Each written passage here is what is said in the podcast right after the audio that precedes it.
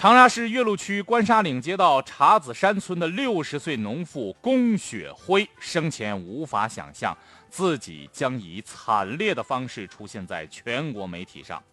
六月十六号，龚雪辉家遭到了强拆，他的家人被强制押进了中巴车，带离现场。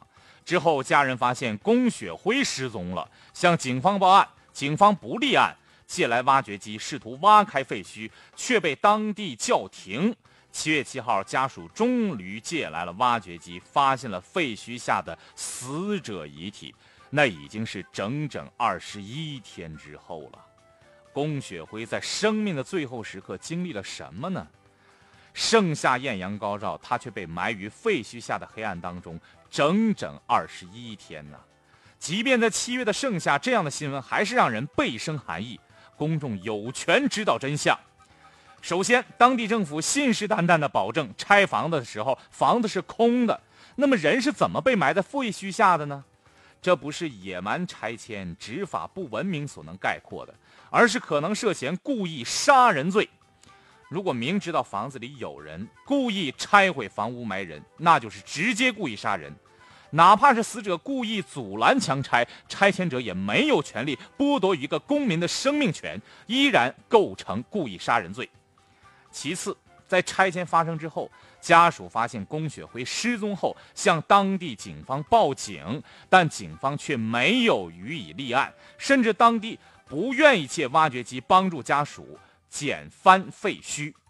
撇开征地拆迁的合法性不谈，哪怕站在最基本的人道主义底线上，一个老人失踪了，而且很可能发生了意外，当地公安机关难道不应该立案寻找吗？保护人民群众安全，难道不是公安机关最基本的职责了吗？这是行政不作为，甚至已经涉嫌玩忽职守罪。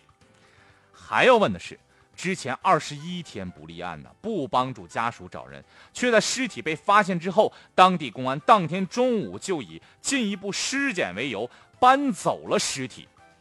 为什么一个公民在失踪的时候被各个部门极度的漠视，却在成为尸体之后反而备受关心了呢？这背后的强力维稳逻辑让人鼻子发酸。第三，强拆发生的时候，龚雪辉一家被政府人员强制押进了中巴车里，这已经涉及到非法限制人身自由了。早在2010年，国务院新拆迁条例《国有土地上房屋征收与补偿条例》就废止了行政拆迁，改为司法拆迁。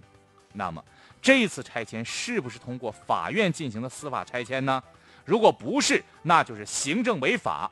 何况还采用了非法限制人身自由的手段，甚至整个拆迁项目的合法性都值得探究。